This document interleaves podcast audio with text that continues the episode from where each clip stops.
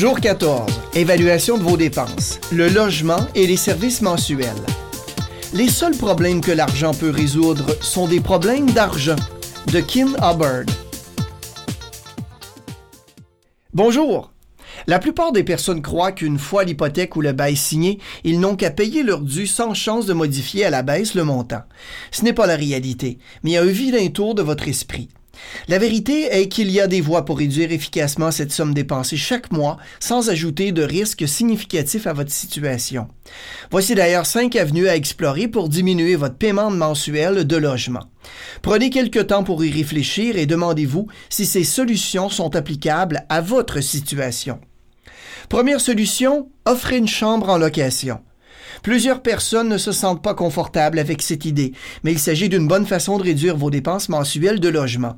Si vous avez un ami ou un parent qui a besoin de logement peu coûteux, offrez-lui une chambre de votre maison à un bon prix. Vous pourriez même offrir de lui donner des conseils pour un prix un peu plus élevé. Quand j'étais au collège, mon ami payait 500 dollars par mois aux parents d'un copain pour avoir l'espace de leur sous-sol et de repas gratuits.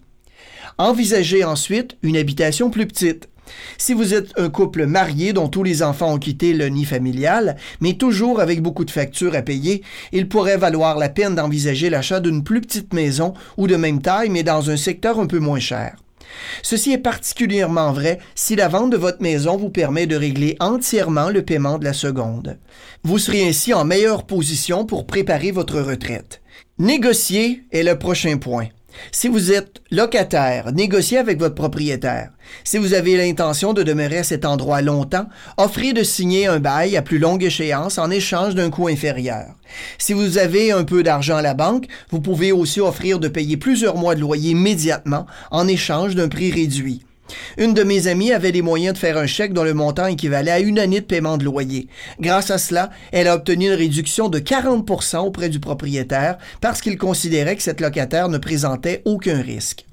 Faites de l'entretien préventif. Il existe plein de sites Internet où vous retrouverez de bonnes idées sur le sujet. Que vous visitiez homedepot.com, euh, rona.com.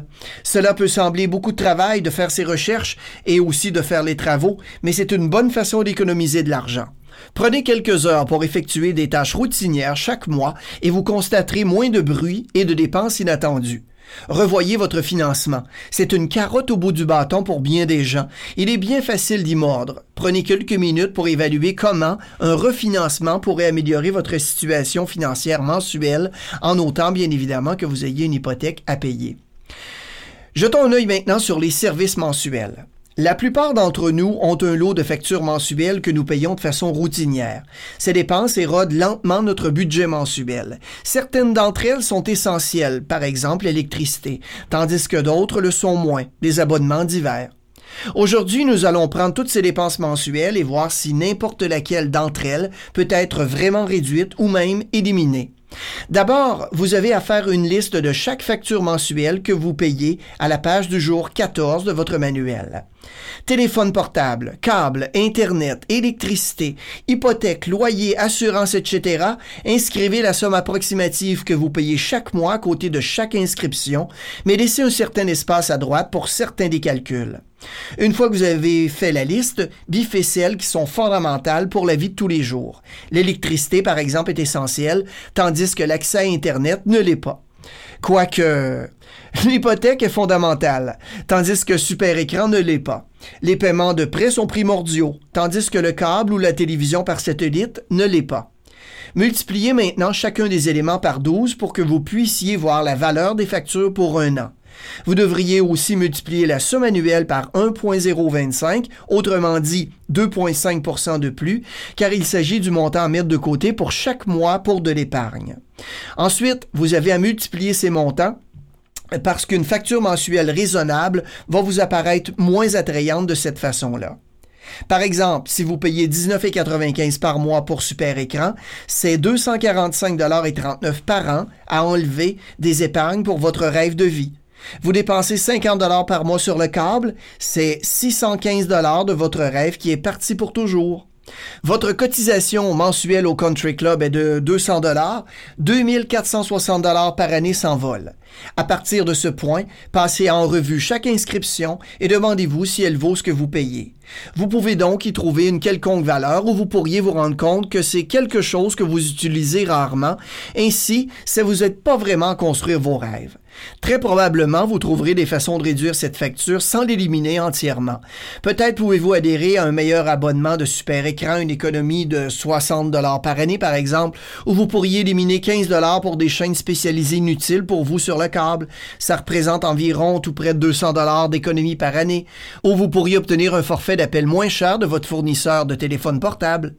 Il est important de se rappeler que même si chaque diminution semble minuscule, si vous avez suivi le plan depuis le début du mois, vous avez retiré beaucoup de superflu de votre budget sans vraiment affecter votre mode de vie. Selon les choix que vous avez faits, vous pouvez avoir déjà laissé tomber 10% de vos dépenses.